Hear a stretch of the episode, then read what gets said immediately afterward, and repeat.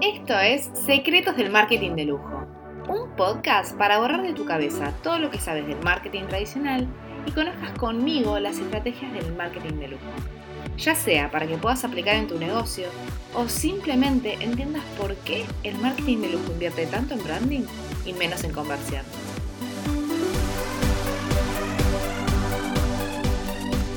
Hola, soy Vicky Chazal y bienvenidos al quinto episodio de este podcast.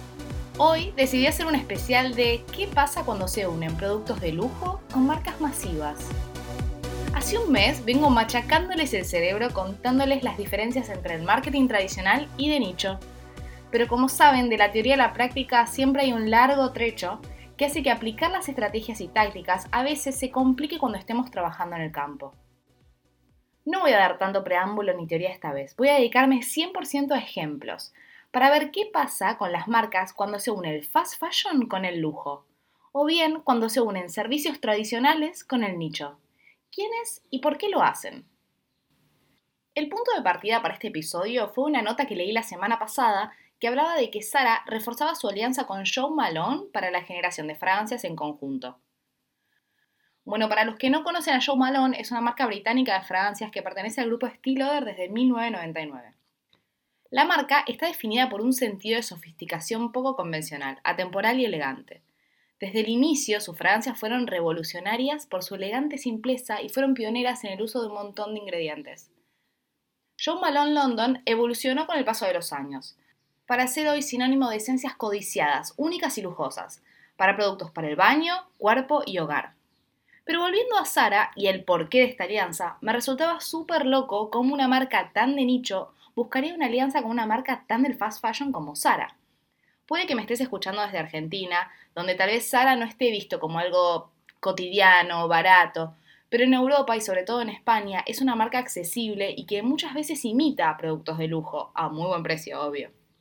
Desde mi punto de vista, esta alianza le hizo y hace muy bien a las dos marcas desde un plan estratégico. Sin embargo, en la ejecución de la estrategia es donde veo las fallas.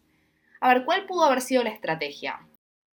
Bueno, la estrategia para Joe Malone London podría ser justamente ganar awareness con productos de la base de la pirámide, los cuales pueden darse el lujo de ser más masivos. Actualmente, Joe Malone es conocido por algunos, pero no por todos. Entonces, ganando awareness, más público conocería la marca y más público la desearía. De esta manera, quien acceda a un producto de alta calidad de la base de la pirámide va a tener muchos productos para continuar consumiendo. Sin embargo, esta teoría estratégica me genera un poco de ruido igualmente, porque John Malone no tiene productos de high couture o piezas de museo que generen aspiracionalidad en el tope de la pirámide. Entonces, no vas a generar esta sensación de, deseo con productos bajos para generar algo alto porque no tenés lo alto. Pero bueno, voy a dejar John Malone acá para continuar con Sara. Y ahora la pregunta es, ¿de qué le sirve esta estrategia a Sara? Bueno, si tuviste el placer de caminar por Passet de Gracia en Barcelona, o Bond Street en Londres, o Champs-Élysées en París, aunque sea digitalmente ahora que tenemos COVID, Sara está tornando a mezclarse entre las marcas de lujo y te diré que hasta sus propias tiendas se mimetizan excelentemente. Desde la arquitectura hasta la simpleza de los escaparates de las tiendas están cambiando una estrategia de lujo poco a poco. Ya no solo ofrece prendas de buena calidad o medianamente buena calidad a un bajo precio, sino que hasta las muestra de una manera aspiracional, como cualquier otra marca premium. Desde afuera hasta parecería que quiere escalar en esta pirámide y posicionarse como marca pastiche o incluso premium. Esta alianza con John Malone le viene como anillo al dedo porque toma el know-how de una marca top y ofrece fragancias duraderas y que personalmente considero que son riquísimas a precios entre 10 y 15 euros. Definitivamente es un pleno. De hecho, ayer fui a una tienda a comprobarlo y también me topé con una línea beauty. Pero vamos a la práctica y al principio de mi explicación donde comentaba que la estrategia me parecía brillante, pero la ejecución, bueno, en la ejecución se quedaron por la mitad. ¿Qué hice inmediatamente después de leer la nota del co-branding? Claro, fui a Sara y a probarlas. De frente al escaparate de fragancias ya había algo que no me cerraba. Si bien el packaging de los perfumes era súper minimalista y net, no estaban exhibidos de una forma diferente. a como siempre lo hace Sara, porque Sara siempre lo pone o en un rincón de la tienda o al lado de las cajas. Punto número uno, locación de los productos en la tienda. Eso ya me hizo dudar. ¿Será o no será la fragancia de la que hablan? Estaba justamente al lado de la línea de cajas. Punto 2. Buscar el nombre Joe Malone London en algún pedacito del frasco o de la caja. Nada, tampoco estaba ahí. Ok, punto 3. Ir a una vendedora directamente y preguntarle. Discúlpame, ¿estas fragancias son las que se hizo con el co-branding de Joe Malone? Silencio, no me responde nada. Perdón, ¿estos perfumes se hicieron en colaboración con Joe Malone? Nada. Ya muy frustrada le pregunté, ¿sabes algo de estos perfumes? Y finalmente me contesta, están allá. Y no, no tengo idea de qué me hablas. Típico Sara. Bueno, al menos no era que no me escuchaban por mi mascarilla, sino que no tenían la más mínima idea de lo que les estaba diciendo. El siguiente paso de mi experimento fue ir a una tienda Joe Malone y directamente preguntar allí. Otra diferencia completamente opuesta a Sara, la atención. La vendedora me dio la bienvenida a la tienda y tras contarme las últimas novedades y cuál había sido el último descubrimiento de la marca en la mezcla de las notas aromáticas, me dio pie a que le haga un par de preguntas. Y ahí fui yo con una pregunta que pensé que la descolocaría totalmente. ¿Ustedes hicieron un co-branding con Sara? Uy, no, me responde al instante. El co-branding lo hizo Joe Malone. Ok, yo estaba más confundida ahí. Perdón, me dice rápido. Eh, la realidad es que en el 99 Joe Malone, la creadora y perfumista de esta marca, le vendió su marca a Stiloder.